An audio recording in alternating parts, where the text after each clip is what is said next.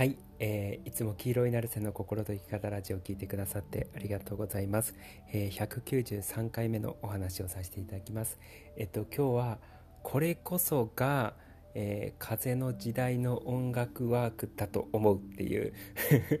お話をさせていただきます。まあ、あんまりちょっとポッドキャストだけを聞いている方にとっては馴染みのない話なのかもしれないんですけれども、えっと、僕音楽ワークっていう話をえー、音楽ワークっていうワークを進めてるんですよね。っていうのが僕らって聴いてる音楽が、えー、自分の心になってきます。でその心の状態がそのまんま、えー、人生の雰囲気にレスポンスされてきますよっていう話をよく聞きあの話してるんですよね YouTube の動画の方で。だからある意味穏やかな音楽を聴いてると穏やかな心になって穏やかな人生がレスポンスされてきます、えー、明るい音楽を聴いてると明るい心になって、えー、明るい人生がレスポンスされていきますきます。その生活の雰囲気がレスポンスされてきますっていうことを話した話してたんですよ。そうだからつまるところ聴く音楽の雰囲気を変えると、えー、自分の心の状態もレスポンスされてくる人生の雰囲気もまた周りの人からの反応っていうのも変わりますよ。だからどんな音楽を聴くのかっていうのがとても重要ですよっていう話を、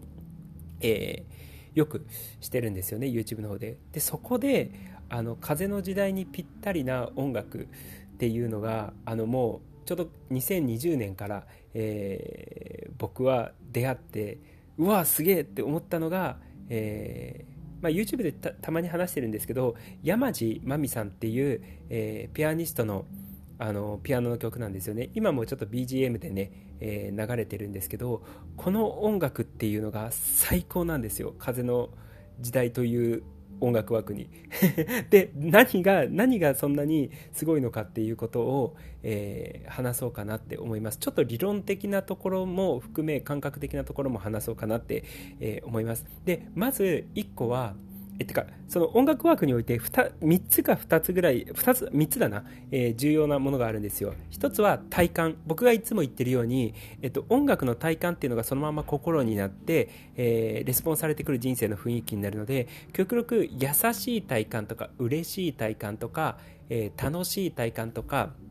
えー、ワクワクする体感とかそういうある種プラスの体感っていうのが音楽に必要なんですよね。僕らが聴いてる音楽に。で逆に暗いあの体感だったりとか攻撃的な体感っていうのがあるような音楽を聴くと、えー、自分自身も攻撃的になってしまったりとかもしくはそういう、えー、攻撃的な人生がレスポンスされてきてしまうっていうことなんですよね。そうだから、え優しい体感嬉しい体感楽しい体感幸せな体感そういういいわゆるいい体感っていうのがある音楽。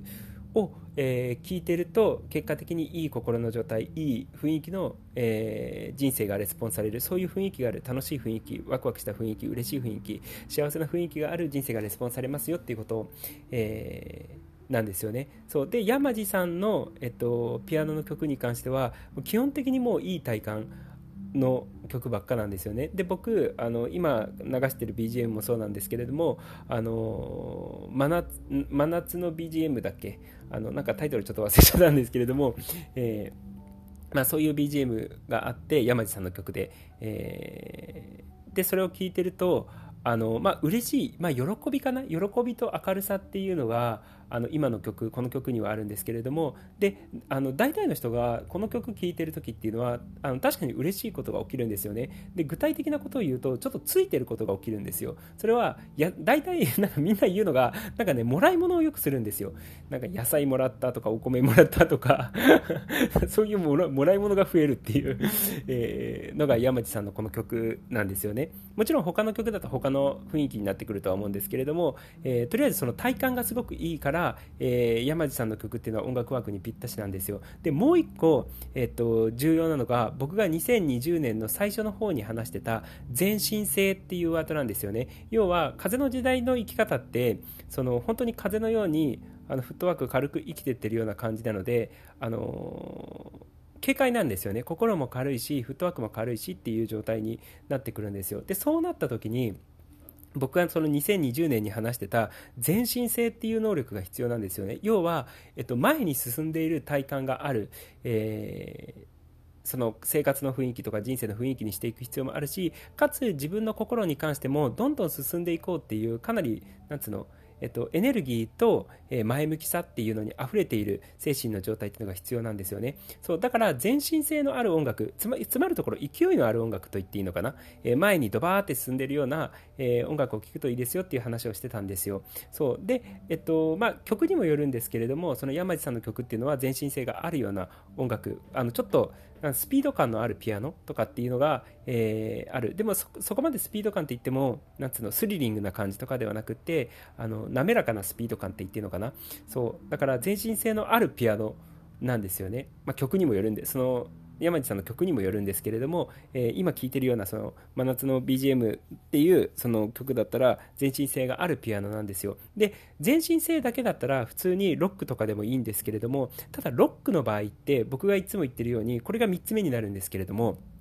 えっと、編成意識っていう新しいのの活性化っていうのが弱いんですよね、ロックの場合とかだと。そうだから、あのー、ただ単純に、えっと、なんつうの脳内スピードが速くなるだけなんですよ。ロックを聞くと。でただそれっていうのは、えっと、精神が不安定な方向そのもともと精神が不安定だったりとか新しいのが活性化されてない人だと、えー、ただロックを聞くと精神が不安定になってしまうっていう状態なんですよね。だからちょっとあのー過去からポッドキャストとか YouTube とか聞いてる人じゃないと分かりづらい話なんですけど新しいのを活性化しながらも、えー、全身性があるっていうことがすごく重要なんですよね。で基本的にそのロックのいろんなギターだったりとか、えー、ドラムだったりとかの音よりはピアノの音色っていうのの方が、えーと、脳っていうのが、えー、刺激される、えまあ、感性を刺激されるって言っていいのかな。そうだからそのピアノの音色で、えー、全身性がある曲っていうのは新しいのを活性化しながらも、えー、全身性を維持するっていうことができるんですよ。だから僕が過去にそのロックにおいて全身性を維持してたんですけれどもただそれは、えっと、新しいのの活性化っていうのが弱かったので、えっと、乱れたことっていうか自分の精神状態も乱れやすかったりとかすごくしてたんですよね。ただその山地さんの曲に関しては、え新しいのを活性化しながらかつ全身性がありながらかつ体感がいいっていうこの3拍子が揃ってるんですよ。で、あの、いつも言ってるみたいに、新しいのが活性化される、子供、子供がはしゃいでる外で、新しいのが活性化されるっていうことは、えー、いわゆる変性意識っていう状態、仮想世界に対するリアリティが高くなるっていうことなんですよね。そう。で、それが、えっと、仮想世界に対するリアリティが高くなるのは、ピアノの曲とかクラシックの方が、えー、ロックとかよりは、あの、仮想世界に対するリアリティっていうのが、えー、高くなるんですよ。そう。だから山地さんの曲ってめっちゃぴったりなんですよ。その綺麗なピアノの音色で、えー、しかもなんかね、山地さんのピアノの音色って他のピアニストの人の音色とちょっと違って澄んでるんですよね。多分ピアノの、なんつうの、あのー種類というか音色の出し方の問題なのかその山地さんのその曲の作り方の問題なのかは分かんないんですけどとにかく山地さんの曲のピアノってめっちゃ澄んでるんですよそうだからあの他の人のピアノでは出せないやっぱなんつうの体感というか雰囲気を出してるんですよね。そう。でその今言ったみたいに体感がいいし全身性があるし新しいのを活性化されて変性意識になりやすいっていう状態のこの3拍子が揃ってる音楽ってあんままりなかったんですよね。で、2020年の頭までは、あのそれが見つかってなかったんですよ、僕の中で。だからとりあえずロックの曲を進めてたんですよね。そう、でもロックの曲だと、その新しいのの活性化っていうのがどちらかというと弱めだなっていうのは思ってたので、ちょっと改善しなきゃなってことはね、昔から、昔思ってたんですよ。で、一旦、そのロックを進めることを中止したんですよね、僕は。あの、あの自分の音楽ワークのところでロックを進めてたんですけど、一旦中止させたんですよ。で、そしたらば、この山地さんのピアノの曲に出会って、うわ、体感もいいし、全身性もあるし、その、あのロックよりもね、どちらかというと変性意識になりやすくて新しいの活性化されやすいので、そう、だから本当に風の時代にぴったりな生き方ができるそういう精神状態を作れる、えー、音楽だなっていうことを思ったんですよねでもちろんあのこの山地さんの曲を聴きながらも、えー、内観をやったりだったりとか瞑想をやったりだったりとか、えー、今まで話してきたワークをやったりとかするとさらにいいんですけれどもただ音楽を聴くだけでも山地さんの曲に関しては、えっと、音楽ワークにかなりぴったしだなっていうことをね、えすごい思ってたんですよ。そうだからもうまさに風の時代にぴったりな音楽だなっていうことを、えー、山地さんの、えー、ピアノには僕は感じてるんですよね。で、あのー、ちょいちょい山地2020年の後半ぐらいから山地さんのピアノを、え YouTube の動画で進めてて、えー、このあの個人的にね関わりがある人に関してはこの山地さんのピアノのあの今あの曲流している、えー、真夏の BGM だったりとか、えー、なんかおすすめできそうなねピアノっていうのをねいくつか紹介してたんですよ。